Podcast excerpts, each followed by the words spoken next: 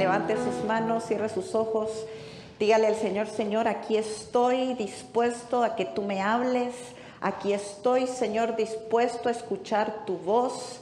Aquí estoy dispuesto a que tú vengas a traer esas palabras de esperanza, palabras de fe, palabras de ánimo, Tú traes buenas noticias a través de tu palabra, Señor. Y aunque en el mundo se están hablando tantas noticias y muchas de ellas son malas, yo creo en las buenas noticias que tú tienes para mi vida. Yo creo en las buenas noticias que tú tienes para mi familia. Yo creo en las buenas noticias que tú tienes para esta nación. Lo creo en el nombre poderoso de Jesús.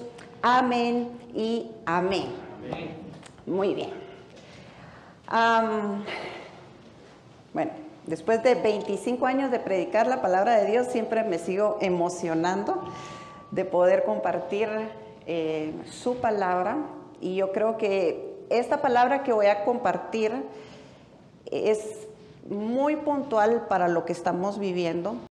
Es una palabra muy puntual para los tiempos que estamos viviendo en general, en, todo el mundo como nación, porque cada nación está viviendo algo diferente y Panamá pues ahorita está viviendo algo eh, un poco pues difícil, ¿verdad? Por, esta, por este segundo, tercero cuarto, ya no sé yo, eh, virus que vino. Eh, sin embargo, el Señor trae de su sabiduría para que nosotros podamos avanzar, para que nosotros podamos continuar, ¿verdad? Y que podamos creer en los planes que Dios tiene para nosotros. Usted sabe que Dios no cambia, Él sigue siendo el mismo ayer, hoy y siempre. A Dios no lo pone nervioso un virus, a Dios no le pone nervioso las malas noticias, es más, es más, Él ya sabe lo que está pasando y lo que va a pasar. Entonces nosotros debemos de creer en esas buenas noticias que Él trae para nuestra vida. Y el tema que quiero compartirles lo titulé Reconstruyendo con Dios. Yo quiero que tú puedas prepararte para la reconstrucción. Diga conmigo reconstrucción. reconstrucción. Mira, el Señor ha venido hablando para este 2022 y una de las cosas que el Señor ha hablado es sobre reconstruir. Es necesario construir y todos en nuestra vida estamos construyendo algo. Usted está construyendo en su vida, en su corazón, dentro de usted, usted está construyendo constantemente. Usted está construyendo eh, seguramente en su hogar, en su familia, en su trabajo, pero también estamos reconstruyendo, porque hay cosas que a veces se vienen abajo, hay cosas que que son golpeadas. Nosotros comenzamos a construir, pero viene un fuerte viento, viene una tormenta, viene algo que golpea. ¿Y qué es lo que sucede? Eso que nosotros veníamos construyendo se cae, se viene abajo. ¿Y qué es lo que nos queda? Escombros, pedazos de aquello que nosotros comenzamos a construir. Eh, estamos reconstruyendo tal vez una relación, Puede ser una relación en el matrimonio que se ve afectada por X y razón y nos toca venir a reconstruir esa relación. Tal vez estamos reconstruyendo en el hogar, en la familia, por un golpe, por algo que sucedió y nos toca ahora venir y comenzar a levantar aquello que se vino abajo. Esto también aplica para las empresas o los emprendimientos y hoy en día eso es algo que se está viviendo voy a hablar de Panamá, pero en todas las naciones, es el hecho de que por la pandemia muchos trabajos, muchos emprendimientos se vinieron abajo. ¿Qué es lo que está pasando hoy en día? La gente tiene que volver a reconstruir aquello que se vino abajo. Si usted se pone a pensar y si por un momento eh, usted se imagina a todas las personas aquí en Panamá, si usted los observa, usted se va a dar cuenta de algo. Todos, sin excepción alguna, todos estamos construyendo o reconstruyendo algo. Todos. Nuestra relación con Dios también muchas veces requiere de esa reconstrucción. Porque pasaron cosas, sucedieron cosas y, que, y ¿qué es lo que nosotros tenemos que hacer? Tenemos que empezar a reconstruir esa relación con Dios que se vio dañada. Entonces, la reconstrucción es sumamente importante para nuestras vidas y para lo que estamos haciendo. Y para esa reconstrucción es indispensable hacerlo con la ayuda de Dios y yo creo que todos lo sabemos. Porque todos podemos construir. La pregunta es, ¿con qué estamos construyendo? ¿Sobre qué estamos construyendo? ¿Para qué estamos construyendo? Todos podemos estar reconstruyendo, pero la pregunta es, ¿cómo y con quién lo estamos haciendo? Usted se va a dar cuenta que el mundo quiere reconstruir muchas de las cosas que se vieron afectadas, pero la pregunta es, ¿lo están haciendo con la ayuda de Dios o con sus propias fuerzas? La diferencia con nosotros como creyentes, como hijos de Dios, es que si nosotros queremos construir algo, queremos hacerlo con el Señor. No lo queremos hacer solos. Y mire, hay una gran diferencia y muchas veces por eso aquello que nosotros comenzamos a construir se viene abajo. Porque no lo hacemos con los elementos o con la provisión que Dios nos da. Lo hacemos con nuestras propias fuerzas. Comenzamos a poner ladrillos sin asegurarnos que la base, el cimiento, sea el cimiento adecuado para que lo que levantemos permanezca. Todos queremos que aquello que se construya permanezca y que permanezca firme, sólido. Yo estoy segura que si usted tiene un emprendimiento, usted quiere que ese emprendimiento vaya creciendo de una manera sólida y fuerte. Lo mismo para su matrimonio, lo mismo para su familia, lo mismo para los planes o los proyectos que tenemos. Queremos que esa construcción sea sólida. ¿Para qué? Para que cuando venga la tormenta o cuando vengan las situaciones difíciles, porque siempre van a venir, eso pueda permanecer de pie. Muchas veces eso que estamos construyendo se viene abajo porque, o, o mejor dicho, lo dejamos a medias. ¿Por qué? Porque nos cansamos. Nos cansamos de tener que venir y poner ese ladrillo y el siguiente ladrillo y el siguiente ladrillo y entonces decimos, ay no, esta hora está muy dura, esto está muy difícil. Lo que yo quiero alcanzar lo veo muy lejos. Y entonces, ¿qué es lo que sucede? Lo dejamos a medias. ¿Alguna vez usted ha dejado algo a medias? ¿O solo yo? Que usted dice, ay no, lo comencé y mire, el 2022 es así. Uno lo comienza con todo el ánimo y aquí nos tenía todos brincando, ¿verdad? Y sí, 2022. Pero cuando comienzan a pasar las cosas, cuando las cosas empiezan a poner difíciles, ya uno dice, ay, no, no, yo pensé que esto iba a ser de tronar los dedos, ¿verdad? Y que ya, toda mi vida se solucionó, pero no es así. Requiere toda buena construcción o toda buena construcción es sólida y es fuerte y va a requerir tiempo, esfuerzo y va a tener un costo. Y yo quiero que usted se lo pueda grabar en esta mañana. Toda buena construcción es sólida y es fuerte. Una buena construcción es sólida y es fuerte. Pero para eso se requiere tiempo, se requiere esfuerzo y va a tener un costo. Vamos a tener que pagar un precio. Va, va, a tener un costo para que esa construcción pueda ser edificada, pueda ser levantada y pueda ser así de sólida y fuerte como nosotros queremos. Hoy en día y la generación de estos tiempos todo lo quiere ya. Todo lo quieren como, como McDonald's, ¿verdad? rápido, fácil, que yo solo tenga que venir, poner mi auto allí en esa ventanilla y que me den la comida y ya estuvo. Pero toda buena construcción va a requerir tiempo. Y tú tienes que ser paciente con aquello que tú estás construyendo. Tú no puedes esperar que esa construcción ya esté lista de la noche a la mañana. Tu familia, el resultado que tú quieres ver en tu familia, no va a estar listo de la noche a la mañana. El resultado que tú quieres en tu matrimonio no va a estar listo de la noche a la mañana. en tu noviazgo, en tu relación, en tus estudios, en tu negocio, empresa, va a requerir tiempo. Diga conmigo tiempo. Diga esfuerzo y un costo. Va a tener un costo. Sea hogar, matrimonio, el ministerio, empresas, emprendimientos. En la Biblia, las personas buscaban construir murallas alrededor de las ciudades. Usted va a leer en el Antiguo Testamento las ciudades normalmente levantaban murallas o levantaban una torre de vigilancia o una edificación en forma de torre para refugio. Era algo que ellos acostumbraban a hacer. Edificaban torres en sus viñas y en otros lugares para poder ver de lejos al enemigo si se acercaba.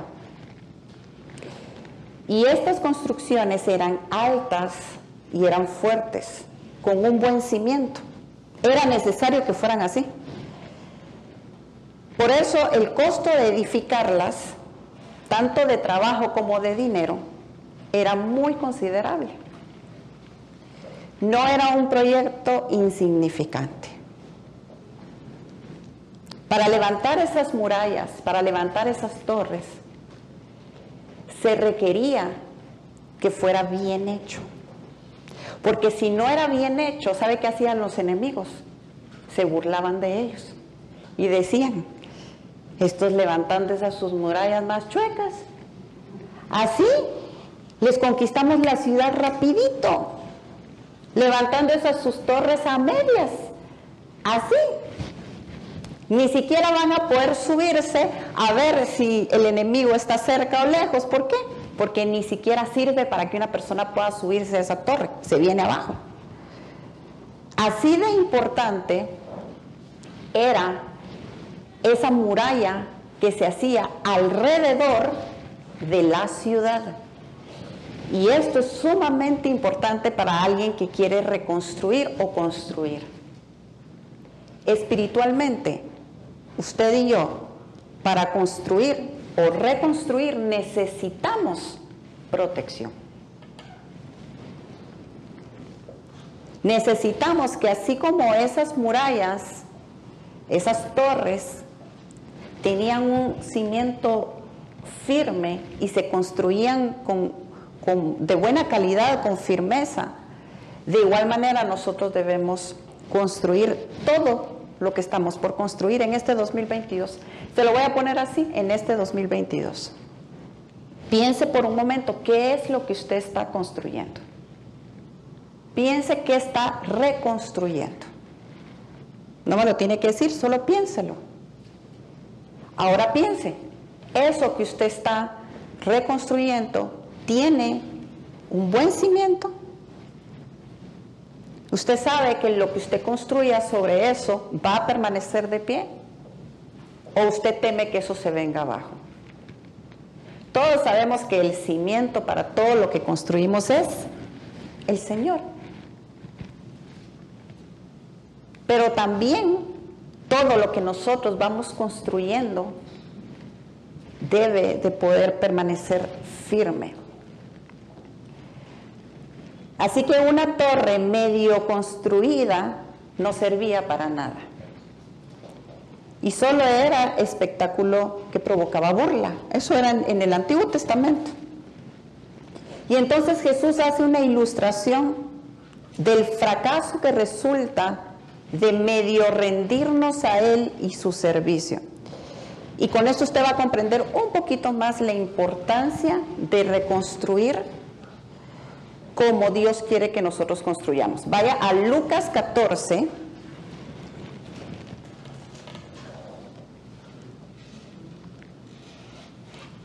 Versículo 26.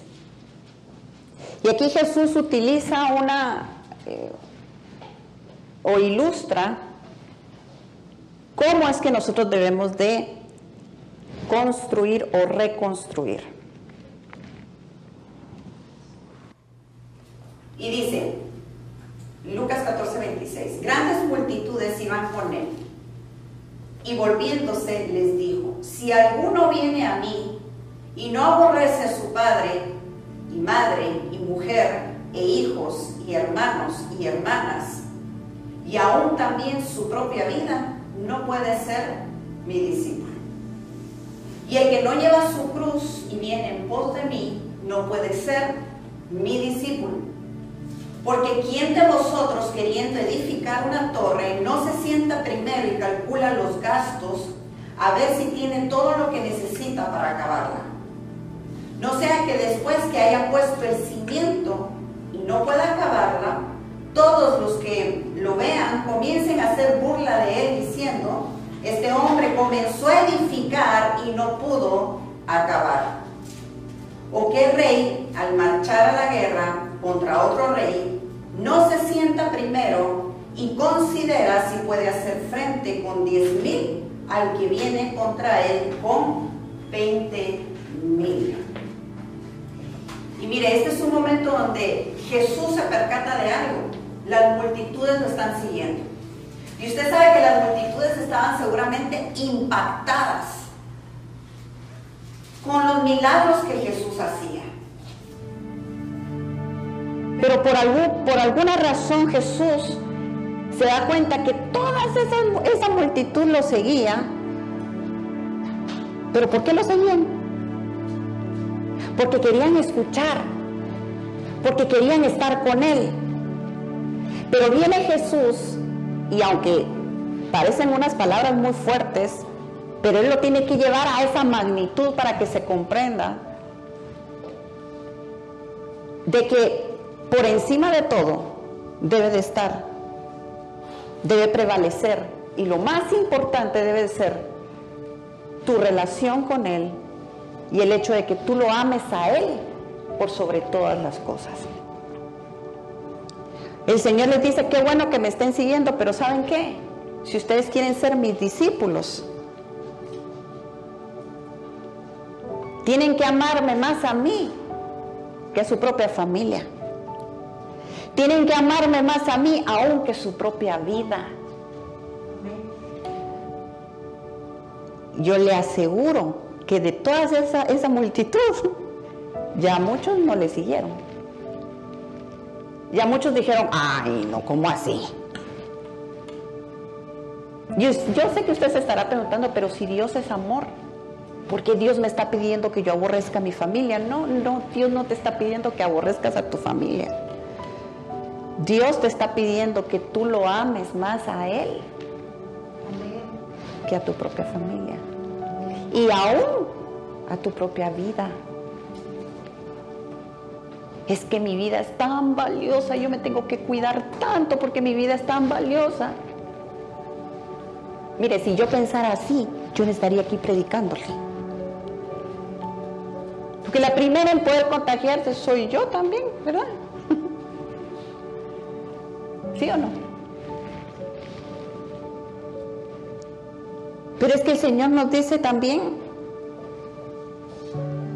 por encima de todo, Ámame a mí, sígueme, obedéceme, créeme. Si queremos ser sus discípulos. Y él hace esa comparación y pone aquí, mire, un ejemplo de edificar. Tú quieres edificar tu relación con el Señor como una construcción.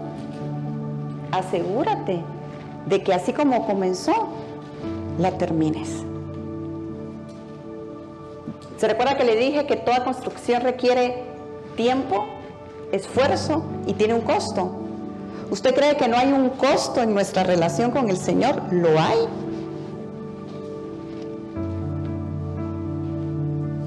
Lo hay, hay un costo. El Señor está diciendo, tú quieres tener una relación conmigo íntima, yo me imagino que la multitud miraba a los discípulos y decían, ay, los discípulos, yo quisiera ser como los discípulos que están cerca de Jesús. Y Jesús se ha percatado.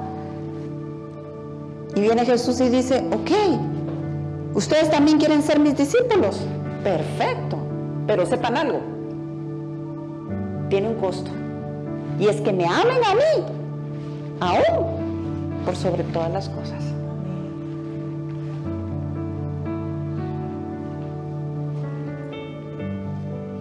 Y es una es una ilustración que el Señor hace. Y esto tú lo puedes aplicar en todas las áreas de tu vida. Lo que tú estés construyendo va a requerir tiempo, esfuerzo y va a tener un costo.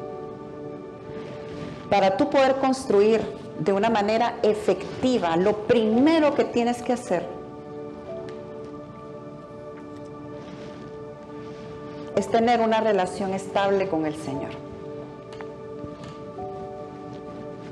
Si no, todo lo que tú quieras construir, lo vas a comenzar y no lo vas a terminar. Le vas a meter fuerza al principio, pero después lo vas a dejar ahí.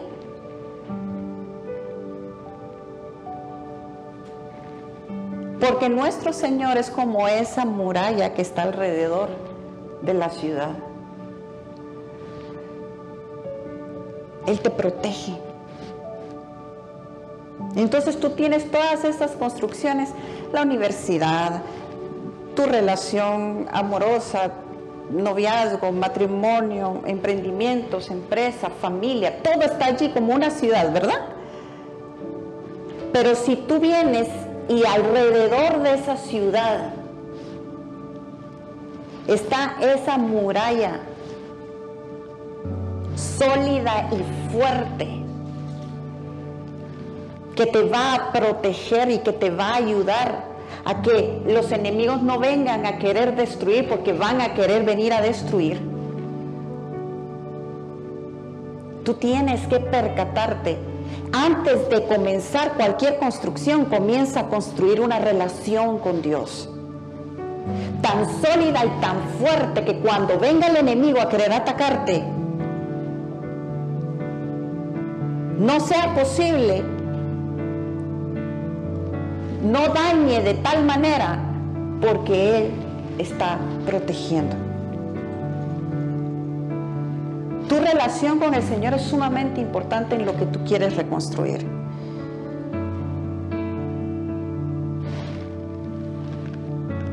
Así de importante como, como este principio que Jesús da, así de importante es cuando nosotros queremos construir nuestra relación con el Señor, nuestra relación con alguien más, cuando nosotros estamos construyendo nuestra familia, va a tener un costo.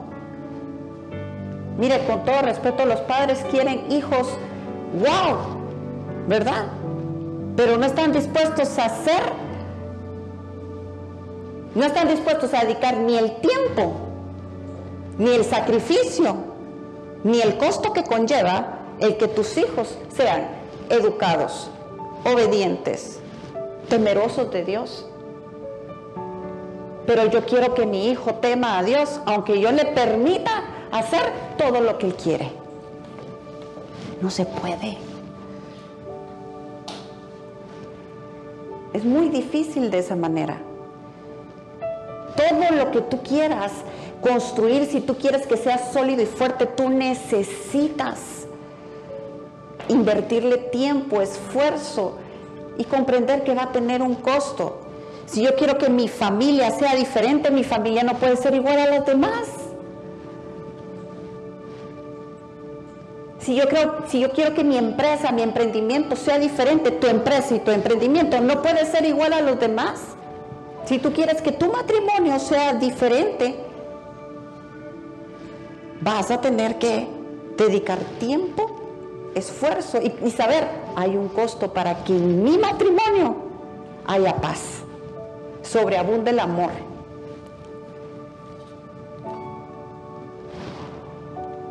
Así que número uno, para reconstruir primero debes tener una estable relación con el Señor. Tu relación con el Señor es una muralla alrededor de toda construcción. Tu relación con el Señor no es un proyecto insignificante, es el más importante de tu vida.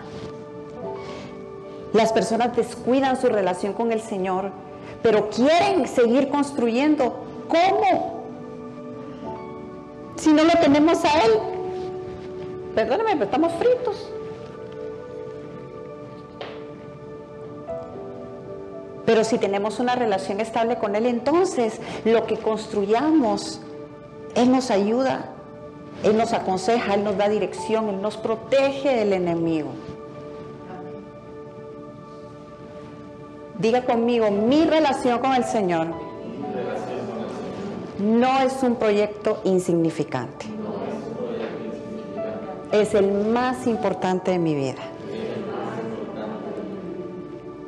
Tu relación con el Señor es el proyecto más importante de tu vida, Juan Carlos. Es el más importante. Y todo lo que tú quieras construir está bien. Pero lo primero, tu relación con el Señor. Es una muralla que te protege. Número dos, voy a tratar de ir rapidito porque usted sabe que a mí se me pega la unción del pastor y, empiezo a tardar un poquito más. Número dos, yo le estoy dando algunos principios para poder construir sabiamente. Número dos, reconoce el valor que tiene aquello que deseas reconstruir. ¿Sabe por qué? Porque así como tu relación con el Señor no es un proyecto insignificante, y yo le voy a repetir mucho esta frase para que usted se recuerde, así también tu familia no es un proyecto insignificante. Tus hijos no son un proyecto insignificante. Tu matrimonio no es un proyecto insignificante. Y cuando nosotros le damos el valor a las cosas, el valor que se merecen, entonces estamos dispuestos a reconstruir. Pero si para mí no vale, si para mí es algo más, tú no le vas a invertir ni tiempo, ni esfuerzo, ni estás dispuesto a pagar ningún costo.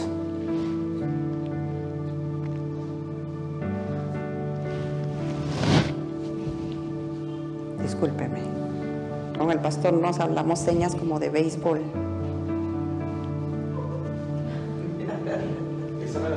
Ah, ok. Me la sé. Y mire, así como ya sabemos que nuestra relación con el Señor, de esa relación va a depender todo lo que queremos construir.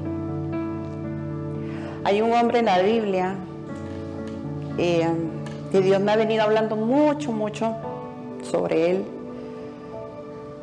Y es Nehemías. Nehemías es alguien que Dios desea que, que él reconstruya las murallas de Jerusalén. Él fue muy usado por el Señor para, para reconstruir estos muros. Él era copero del rey, pero él tenía una relación muy sólida y muy fuerte con Dios. Era un hombre de oración, era temeroso de Dios, fue valiente, obediente, sabio.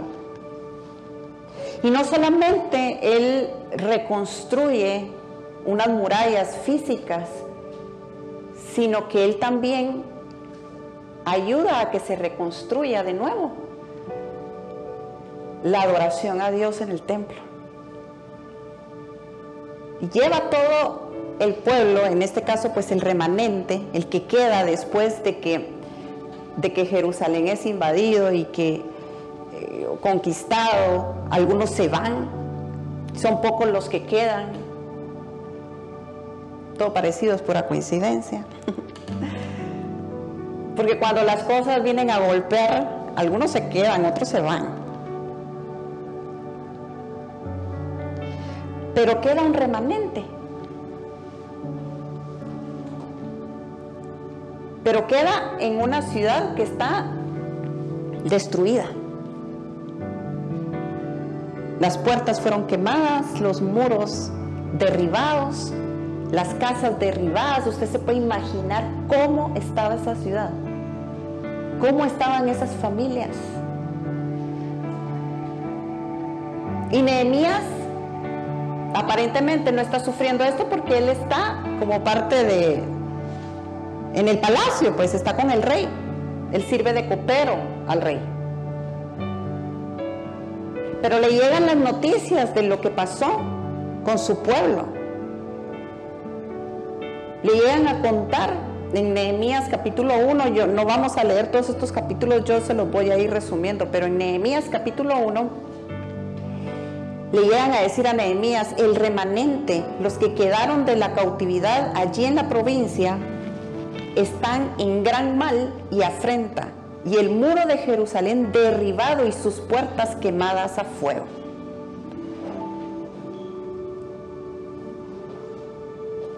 Y cuando oí estas palabras, dice Nehemías, me senté y lloré e hice duelo por algunos días y ayuné y oré delante de Dios de los cielos. Se recuerda que el, punto número dos es reconoce el valor que tiene aquello que deseas reconstruir. ¿Sabe qué es lo primero que pasa en el corazón de Nehemías? Le duele.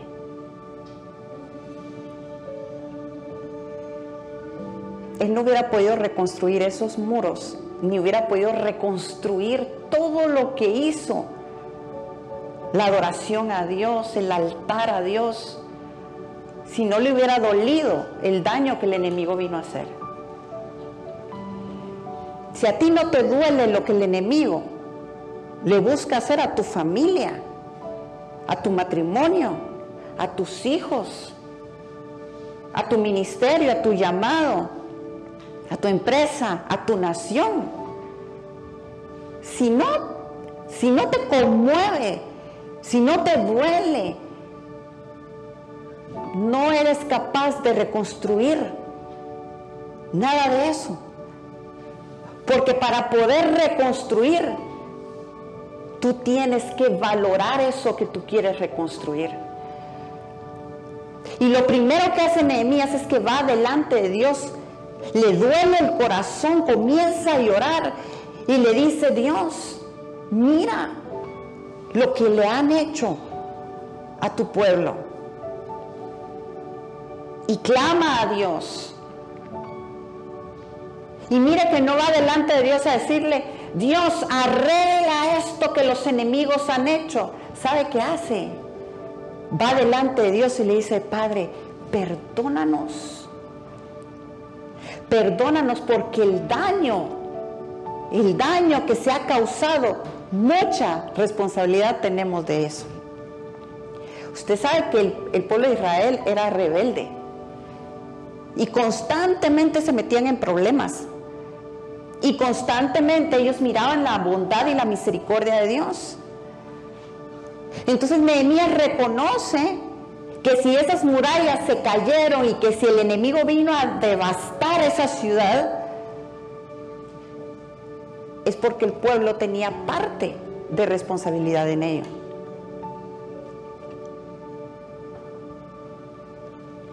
Y entonces él pide perdón. Yo le voy a dar, no es secreto, pero sí es clave. si usted quiere reconstruir algo, vaya delante de Dios.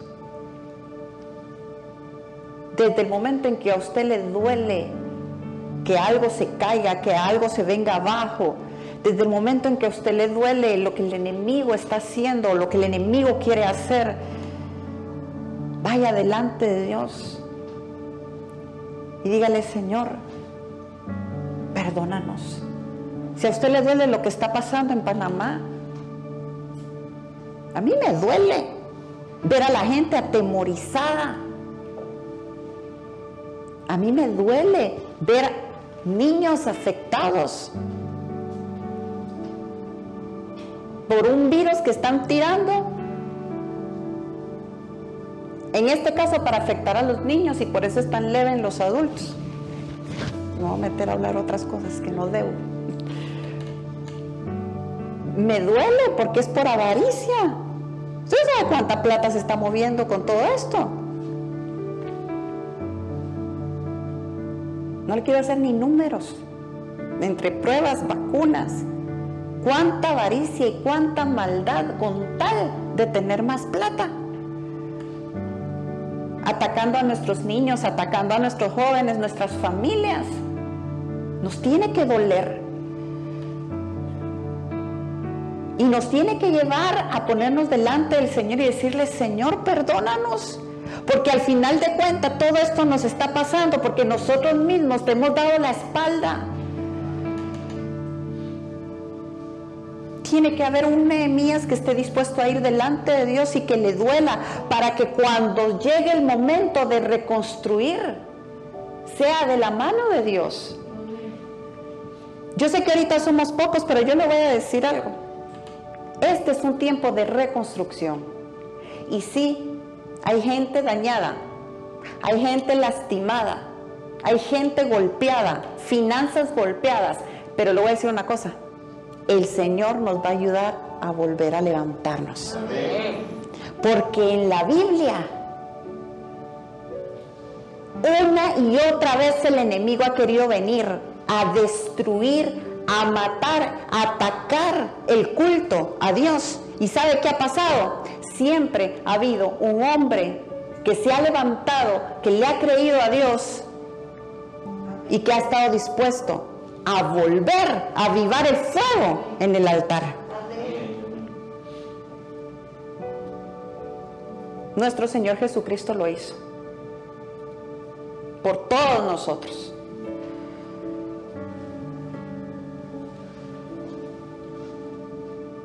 Te tiene que doler lo que el enemigo quiere hacerle a tu familia, a tu matrimonio, lo que el enemigo ha querido venir a hacer con tus finanzas.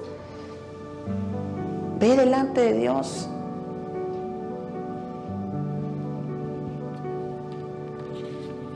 Luego, ya voy a ir terminando.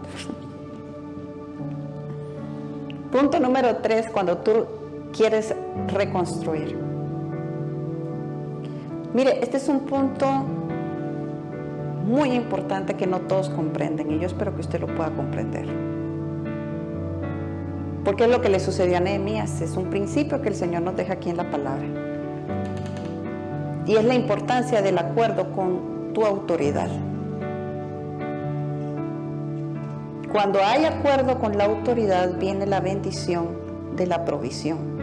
Mire, Nehemías va delante de Dios, pero usted no mira que Nehemías dice, no, se cayeron los muros, las puertas, no, me voy, rey, lo siento, yo me voy, es mi pueblo, que alguien más te sirva el vino porque yo me tengo que ir. Y se fue con los que quedaron y bueno, ahora vamos a convocar una reunión todos ustedes. Y oremos y clamemos. Usted no mira que Nehemías hace eso. A mí me impresiona la sabiduría de él porque Él se queda quieto. Él ora y continúa siendo copero del rey. Y en el, ya capítulo, quiero ver, siempre creo que es capítulo 1 o 2. Esto sí se lo voy a leer porque quiero que usted vea lo que sucedió. Luego de que ya Nehemías sabe, luego que Nehemías ora, llora, ayuna, Dice, y como yo no había estado antes triste en su presencia hablando del rey, el rey me dijo, ¿por qué estás triste? ¿Por qué está triste tu rostro? Pues no estás enfermo. No es esto sino quebranto de corazón. Entonces temí en gran manera y dije al rey, para siempre viva el rey.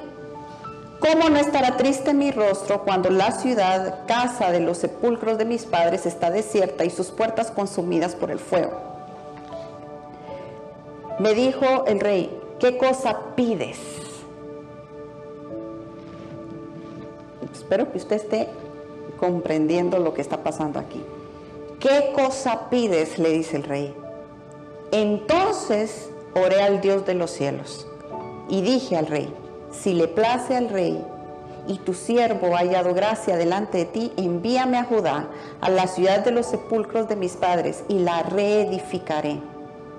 Entonces el rey me dijo, y la reina estaba sentada junto a él, ¿cuánto durará tu viaje y cuándo volverás? Y agradó al rey enviarme y después que yo le señalé el tiempo. Además dije al rey, si le place al rey que se me den cartas para los gobernadores al otro lado del río, para que me franqueen el paso hasta que llegue a Judá. Y carta para Asaf, guarda del bosque del rey, para que me dé madera para enmaderar las puertas del palacio de la casa y para el muro de la ciudad y la casa en la cual yo estaré. Y me lo concedió el rey según la benéfica mano de Dios sobre mí.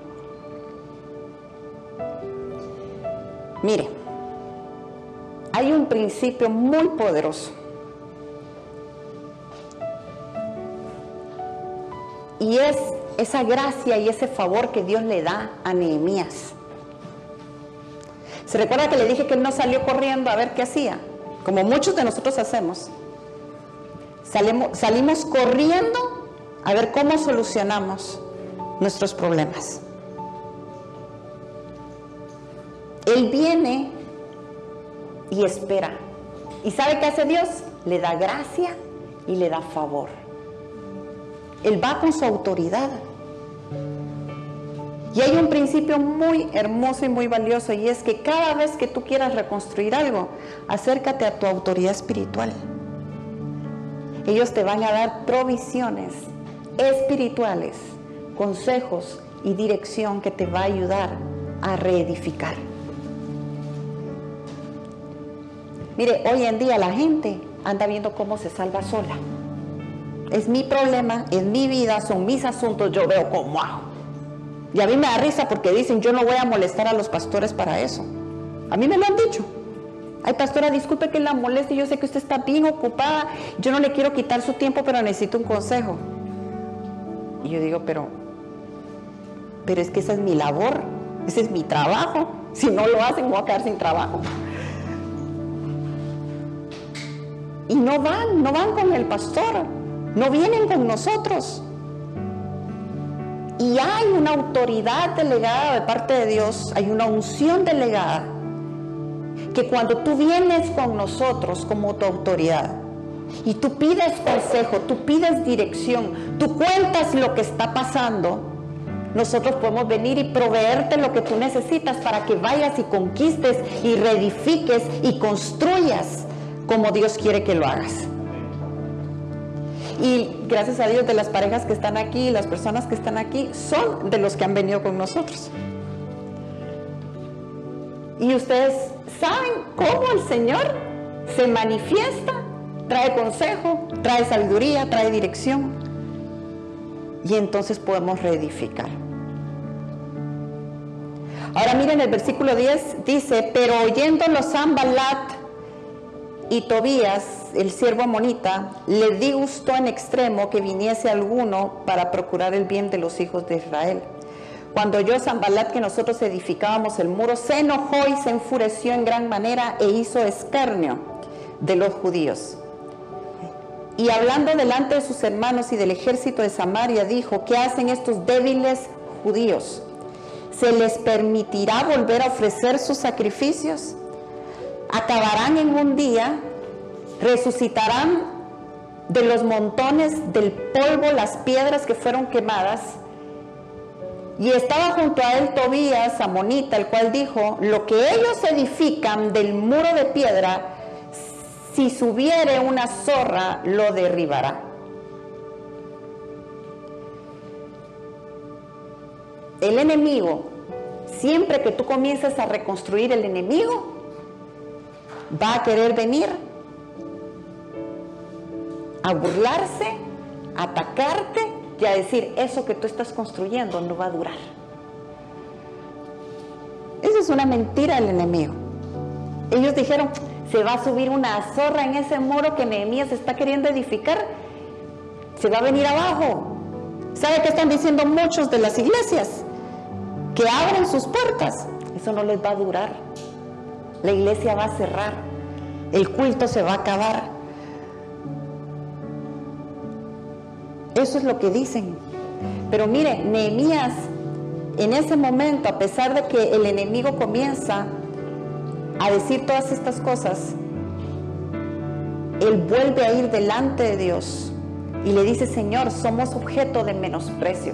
El enemigo se está burlando de nosotros defiéndenos, ayúdanos.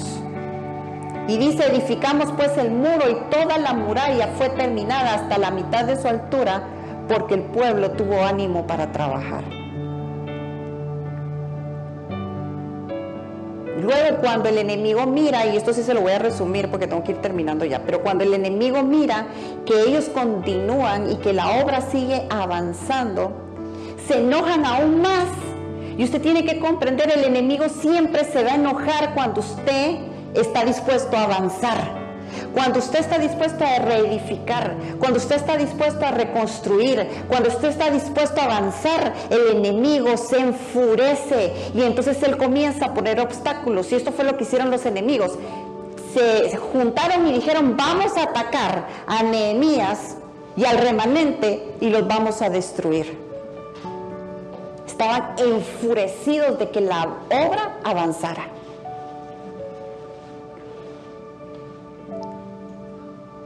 Número cuatro, el enemigo va a buscar estorbar la obra que avanza.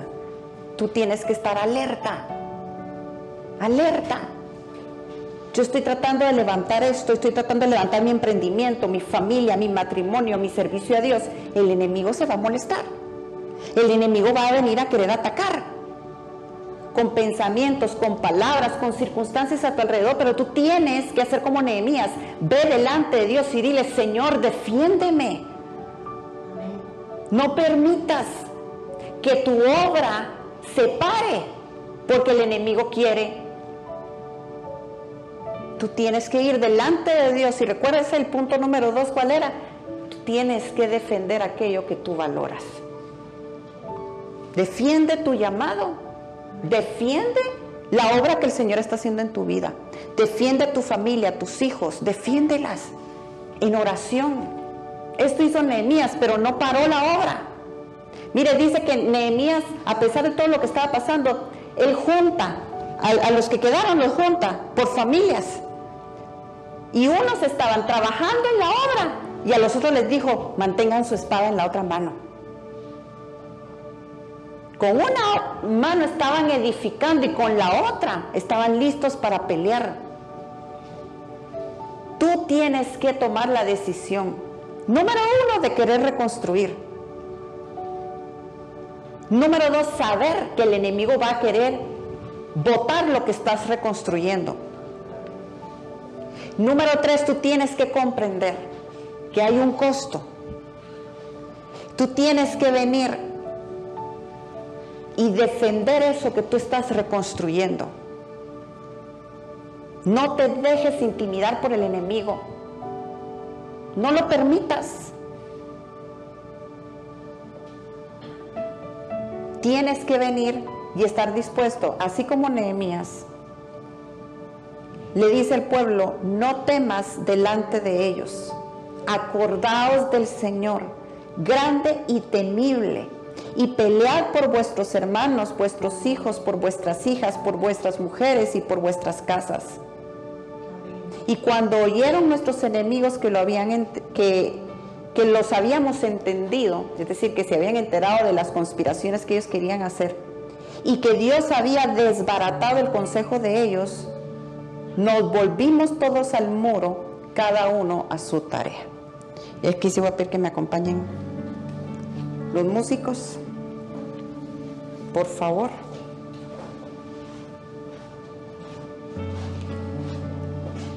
Yo te voy a decir algo. Dios va a desbaratar los planes del enemigo. Mira, el Señor a mí me dio esta palabra.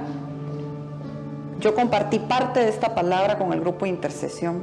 Pero el Señor me volvió a hablar esta palabra, pero con otro giro para las familias, para las personas que iban a escuchar esta palabra y que yo sé que la van a escuchar. Y el Señor me decía, sin temor, yo les voy a dar las estrategias para ganar. Sin temor, reconstruye, sin temor. Tú tienes que estar dispuesto a reconstruir sin temor. Hoy pon delante del Señor tu relación con Él y dile, Señor, así como tú me estás ayudando a construir una relación contigo sólida y fuerte. Así también yo necesito reconstruir todo lo demás. Mi familia, relaciones, trabajos, emprendimientos, mis hijos. No lo hagas con tus propias fuerzas. Porque ahí se fracasa o no se obtiene lo que uno quiere, no lo que uno realmente desea. Y no temas de los enemigos. Miren, Nehemías tenía todas las de perder. Tenía enemigos que lo querían matar a él y que no querían permitir que esa ciudad y que esos muros se reconstruyeran. Pero él se paró firme y dijo, yo no voy a temer. Vamos a seguir trabajando. Y ahí estaban, ¿verdad? Listos viendo que el enemigo no se les viniera encima. Pero con la otra mano seguían trabajando y seguían trabajando. Yo te animo en este día a que tú sigas trabajando. Ponte de pie allí donde estás.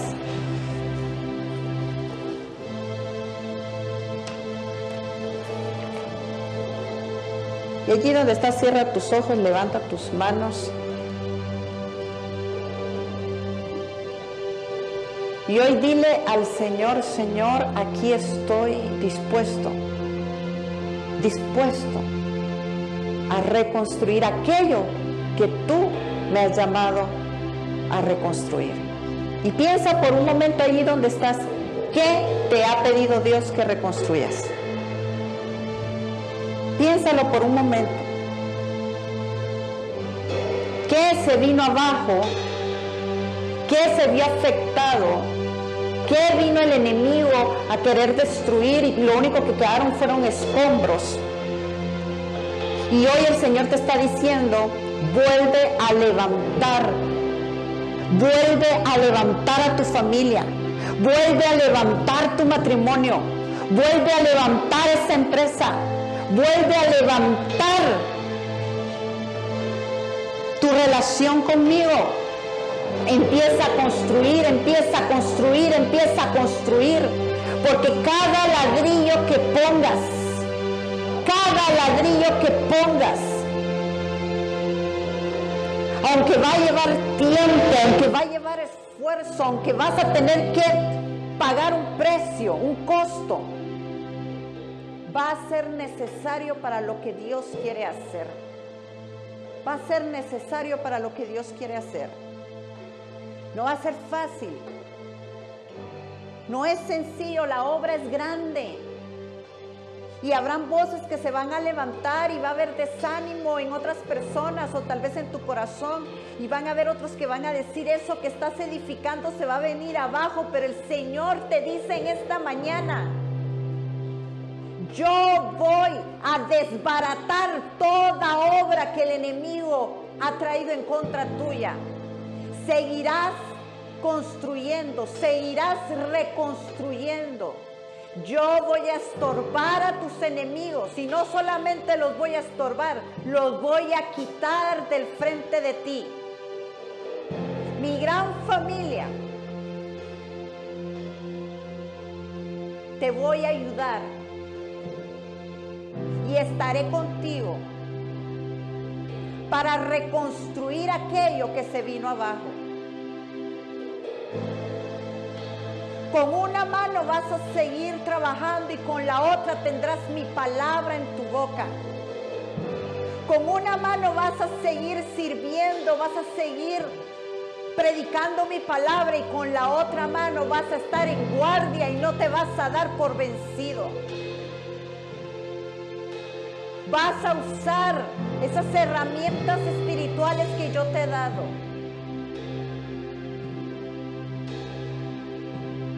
Porque tal vez es un remanente el que ha quedado. Pero con ese remanente yo continúo y yo levanto esta obra. Aunque el enemigo se burle, aunque el enemigo diga lo que están haciendo no va a durar. Así como Nehemías, hoy nosotros te creemos a ti, Señor. Porque tú eres grande y temible. Tú eres el que va con nosotros. No cesará la honra a tu nombre. No cesará la exaltación a tu nombre. Somos un remanente que estamos dispuestos a creerte, Señor.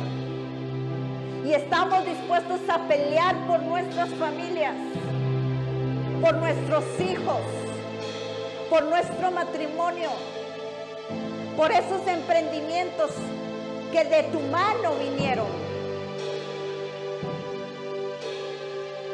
Hoy estamos dispuestos, Señor, a creer que la obra que has puesto en nuestra mano no es una obra insignificante, es una obra valiosa. Y allí donde estás, dile, Señor, mi familia no es un proyecto insignificante, yo voy a pelear por ellos. Mis hijos no son un proyecto insignificante, yo voy a pelear por ellos. Aquello que tú has puesto en mis manos, Señor, yo no lo menosprecio, yo lo valoro y porque lo valoro me duele y porque me duele estoy dispuesto a pelear por ello. Estoy dispuesto a pelear por mis hermanos. Estoy dispuesto a pelear por las familias de esta iglesia. Estoy dispuesto a pelear la buena batalla de la fe y no rendirme ante lo que el enemigo está haciendo. Hoy nos paramos firmes delante de ti, Señor, como lo hizo Nehemías. Y declaramos y profetizamos que lo que tú comenzaste a construir no hay nadie que pueda venir a derribarlo. Hoy se levantan muros y se levantan murallas alrededor nuestro. Que eres tú, Señor, dispuesto a defender a tu pueblo. Y allí donde estás, dile, Señor, gracias porque tú has puesto una muralla alrededor mío, alrededor de mi familia, alrededor de mis proyectos. Y aunque el enemigo quiera venir a burlarse de mí, yo sé que tú estás conmigo. Que tú estás conmigo.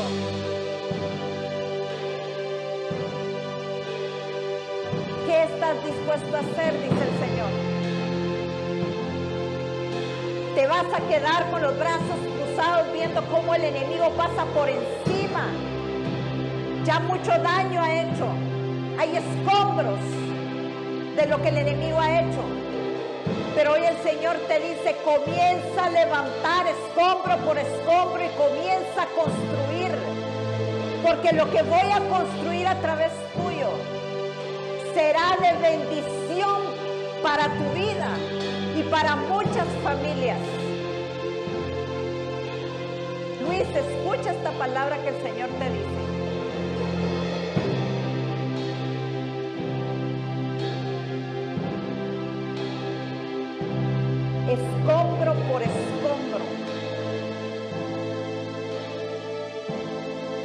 Dejes de construir no dejes de reconstruir.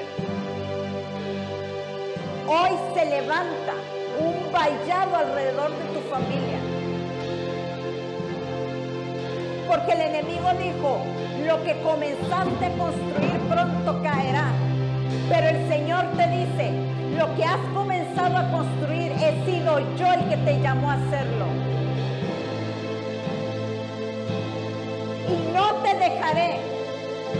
No te voy a desamparar, dice el Señor.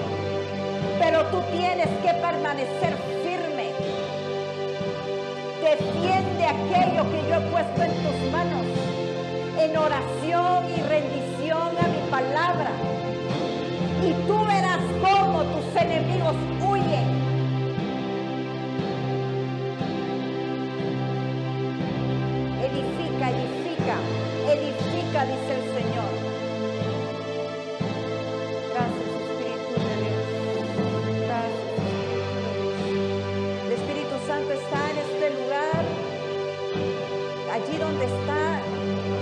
Señor, ¿qué es lo que tú quieres que yo reconstruya? Robert, hay una preciosa, hay una preciosa reconstrucción que Dios está poniendo en tus manos. Robert y Dumari. La palabra que le estoy dando a los esposos es también para las esposas.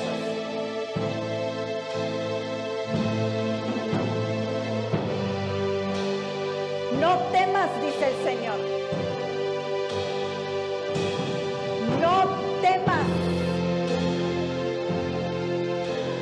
Temas porque sientes como que el enemigo vino y desbarató todo.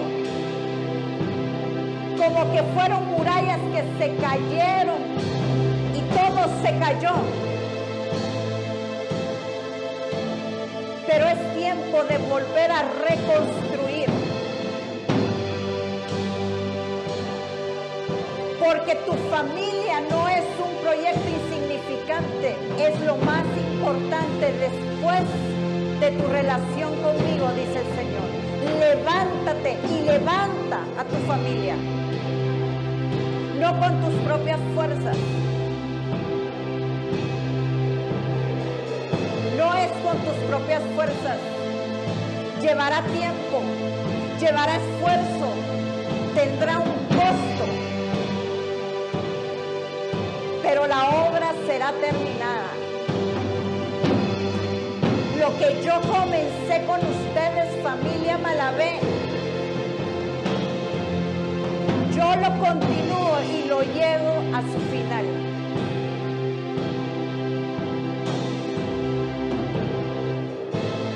Oh, robos para bababaya, coto robos que le queda bababaya. Recibe, recibe allí donde estás. Recibe, recibe. Oh, Ramakandara bababaya, soto robos terekendara bababaya.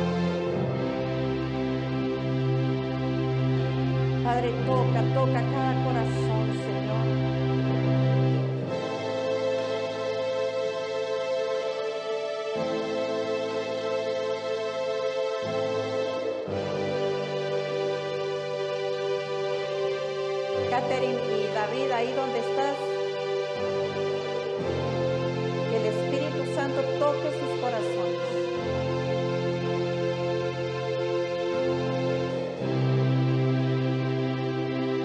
te muestro, hoy te muestro,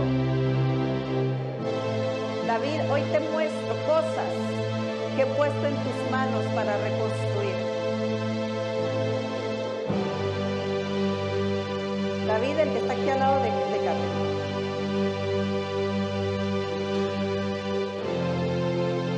He puesto, hay planes, hay, hay proyectos. Reconstruye, levanta.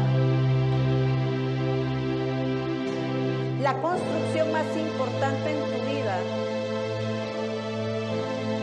es tu relación conmigo, dice el Señor. Y comenzarás a poner ladrillo por ladrillo.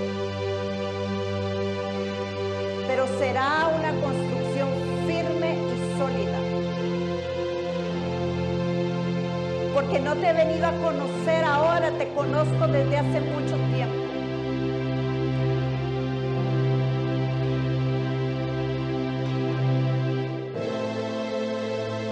Construye, construye, construye.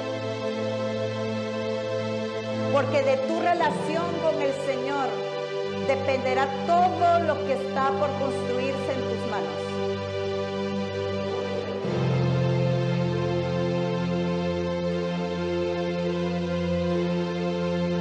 Padre, yo te pido en el nombre de Jesús, trae de tu presencia, trae de tu unción, mi Señor. Esta palabra era para ti, para los que están aquí hoy. Esta palabra tú necesitabas escucharla.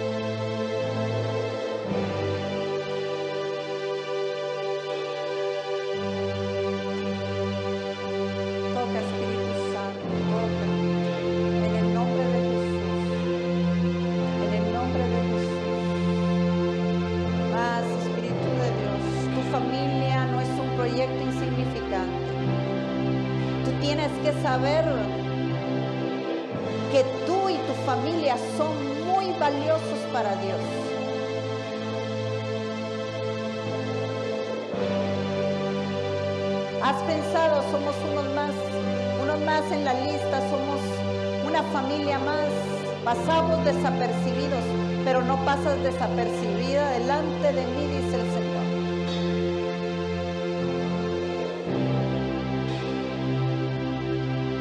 reconstruye. Reconstruye con los recursos que Dios te da. No es como tú dices, es como el Señor te está guiando.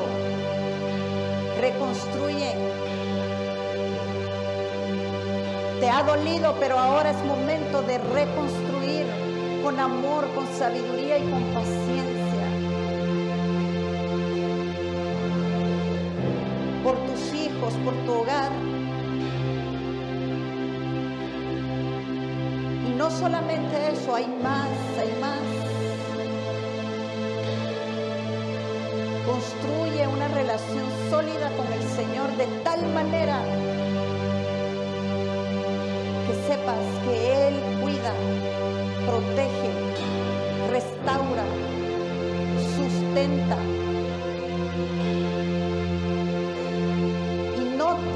tengas la duda de que eso es así. Padre, en el nombre poderoso de Jesús, yo te pido, Señor, ayúdala a reconstruir con tu gracia y tu favor. En el nombre poderoso de Jesús.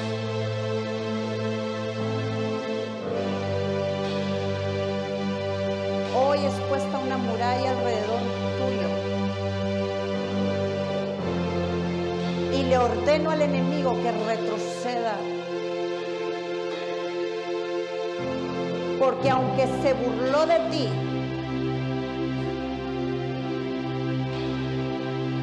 aunque ha dicho que esos pequeños pasos que das de acercarte no valen, hoy el Señor te dice, valen y valen mucho, porque yo te escucho, hija.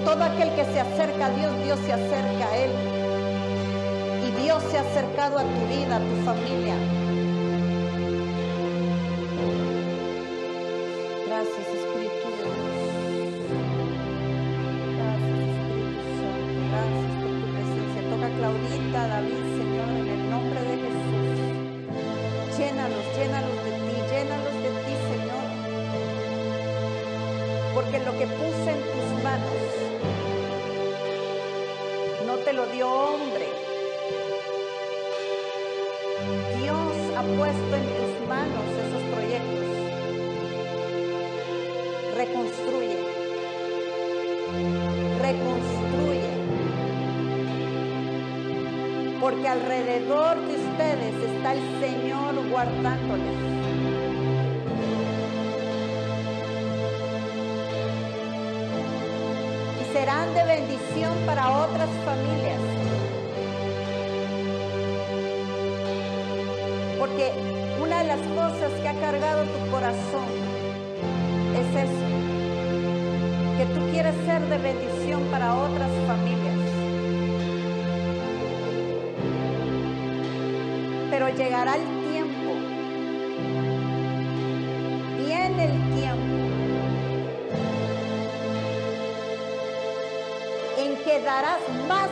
que diste antes. Porque en tu corazón siempre, siempre ha habido un deseo de darle a otros. Y en este tiempo ha sido difícil para ti, Claudita. Pero viene el tiempo en que darás más de lo que diste antes. Pero reconstruye. No temas a los enemigos, reconstruye. Sigue trabajando con una mano y con la otra no sueltes la espada.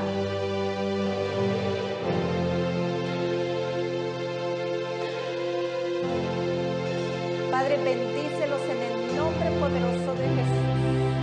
En el nombre de Jesús, Catherine, reciba allí del Señor. Padre, bendícela, bendícela.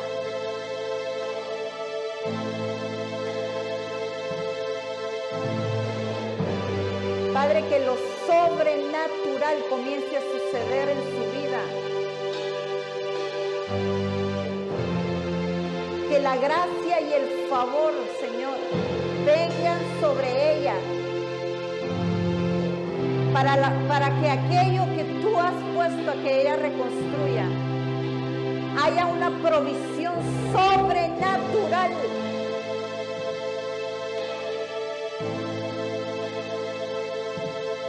te daré gracia y favor. Te doy gracia y favor para reconstruir. Y aunque a veces esperes que las cosas pasen de una manera natural, yo te voy a sorprender haciendo aquello es sobrenatural. Y te vas a preguntar cómo pasó esto. Y sabrás que fue el Señor el que movió el corazón, el que movió las intenciones, el que movió los motivos en el corazón de las personas. Padre, bendícela en el nombre de Jesús. Bendícela, bendícela, bendícela. No confíes en tus propias fuerzas. No confíes en tus propias fuerzas. Porque lo que vas a reconstruir se requiere lo sobrenatural, te dice el Señor, Caterina.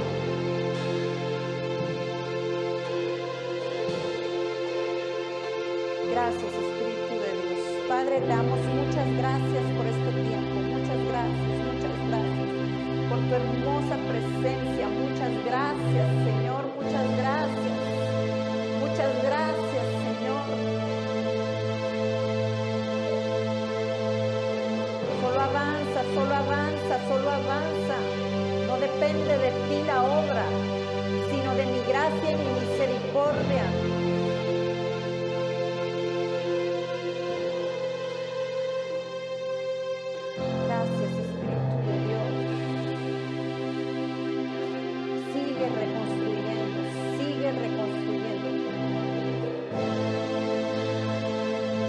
Gracias por tu presencia, Señor. Hoy te pido, Padre, que las personas, Señor, que puedan escuchar esta enseñanza también reciban de tu presencia. Te pido en el nombre de Jesús que nos ayudes a reconstruir, creyendo, Señor, que nos hemos de alegrar y de celebrar en esa obra terminada.